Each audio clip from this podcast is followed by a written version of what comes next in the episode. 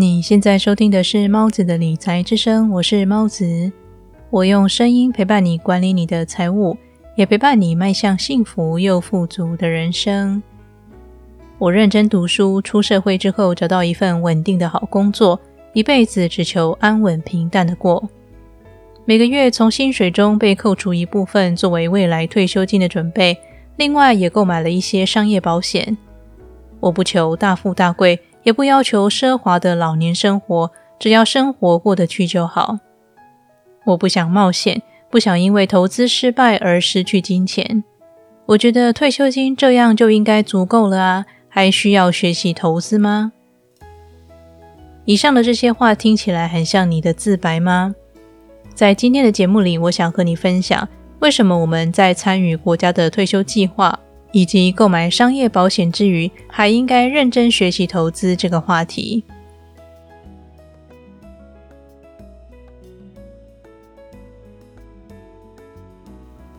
人的一生必定经历生老病死，出生的第一天开始，我们慢慢成长，直到某个巅峰后，就会开始衰老。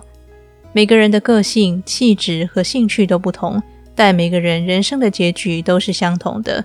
那便是死亡。既然老化和死亡是每个人都必须面对的人生课题，那么趁早规划老年生活以及自己的身后事，这不仅是对自己和深爱的人们一种负责任的态度，这么做还可以大幅减轻子女的负担，让他们能够更无后顾之忧地追逐梦想，享受属于他们自己的人生。一般人退休金大抵来说由两个方面组成：一是私人购买并且会持续带来收益的资产，例如股票、房产租金、商业保险等等；二是参加国家的退休金计划，在退休后政府提拨的退休金。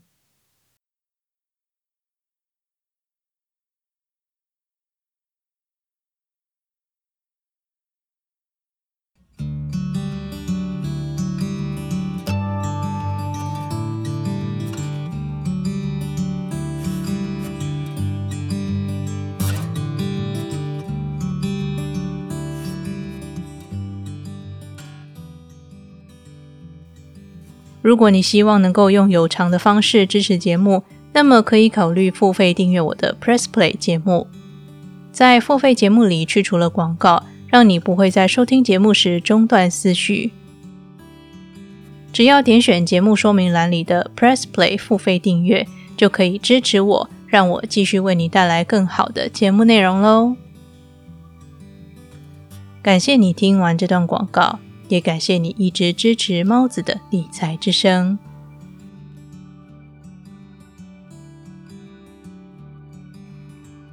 在工业时代，认真读书、努力工作，并且参加政府的退休金机制，的确可以在晚年时获得某种程度的保障。我记得小时候，长辈们最常挂在嘴边的一句闽南语是“台湾钱烟脚木”。在早年的台湾，真的是只要肯打拼。就遍地是黄金，到处都是机会。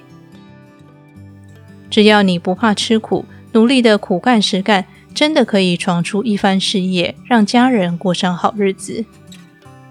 但是随着科技的发展，我们已经从工业时代来到资讯时代，并且即将进入人工智能时代。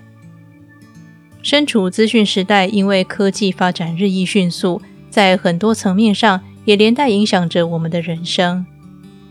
不止接收讯息的方式改变，消费习惯改变，更重要的是，在资讯传递越来越快速、越来越方便的现在，也大大的影响着每个人的经济情况。如果想着能依靠政府提拨的退休金，便能安稳的度过老年生活的话，最后的结果很可能让人感到失望。因为随着人口结构的改变，政府的退休金很可能面临破产。另外，也因为医疗的进步，人们平均寿命的增加，导致我们很可能在百日之前就花光了所有的退休金。因此，真正的问题其实除了该准备多少退休金以外，更应该思考该如何创造能持续带来收入的现金流。因为我们无法预知自己何时会死亡，退休金也只能推算出大概的数字。在老年时期，除了生病可能领不到政府提拨的退休金，另外还有一个风险是活太久的风险。这也是为什么你必须学习投资的原因。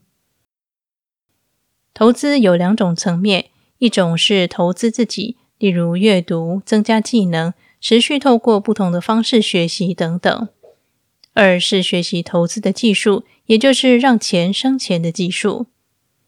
如果想活得精彩，你不仅要定期投资自己，更应该学习投资知识。俗话说：“人有两只脚，钱有四只脚。”因此，用钱赚钱比用时间赚钱更快。说到学习投资相关的知识，倒也不必感到紧张。在投资前，选择一个你喜欢的资产类别，然后专心的研究该类别的知识就可以了。许多知识一开始也许会让你感到害怕，但凡事最难的就是起头的那一步。只要跨出去，就已经在达成目标的半路上了。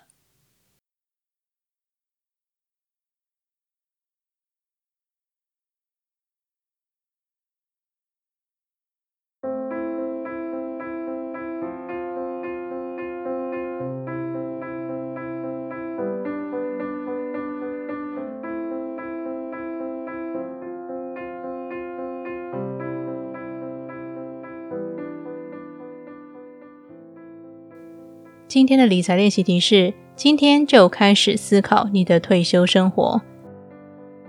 想想看自己除了购买资产外，还能不能用其他的方式创造能带来持续收入的现金流呢？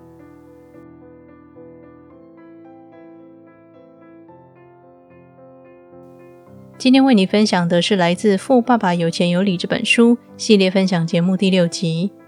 我在本期节目里和你分享时代的改变。让你必须开始学习投资，以规划更安心的老年生活。理财和追求财富的人生是一条漫漫长路，但是请别担心，我依然会在这里用声音陪伴你，达成你的财务目标。那么，这里是猫子的理财之声，我是猫子，我们下期节目再见。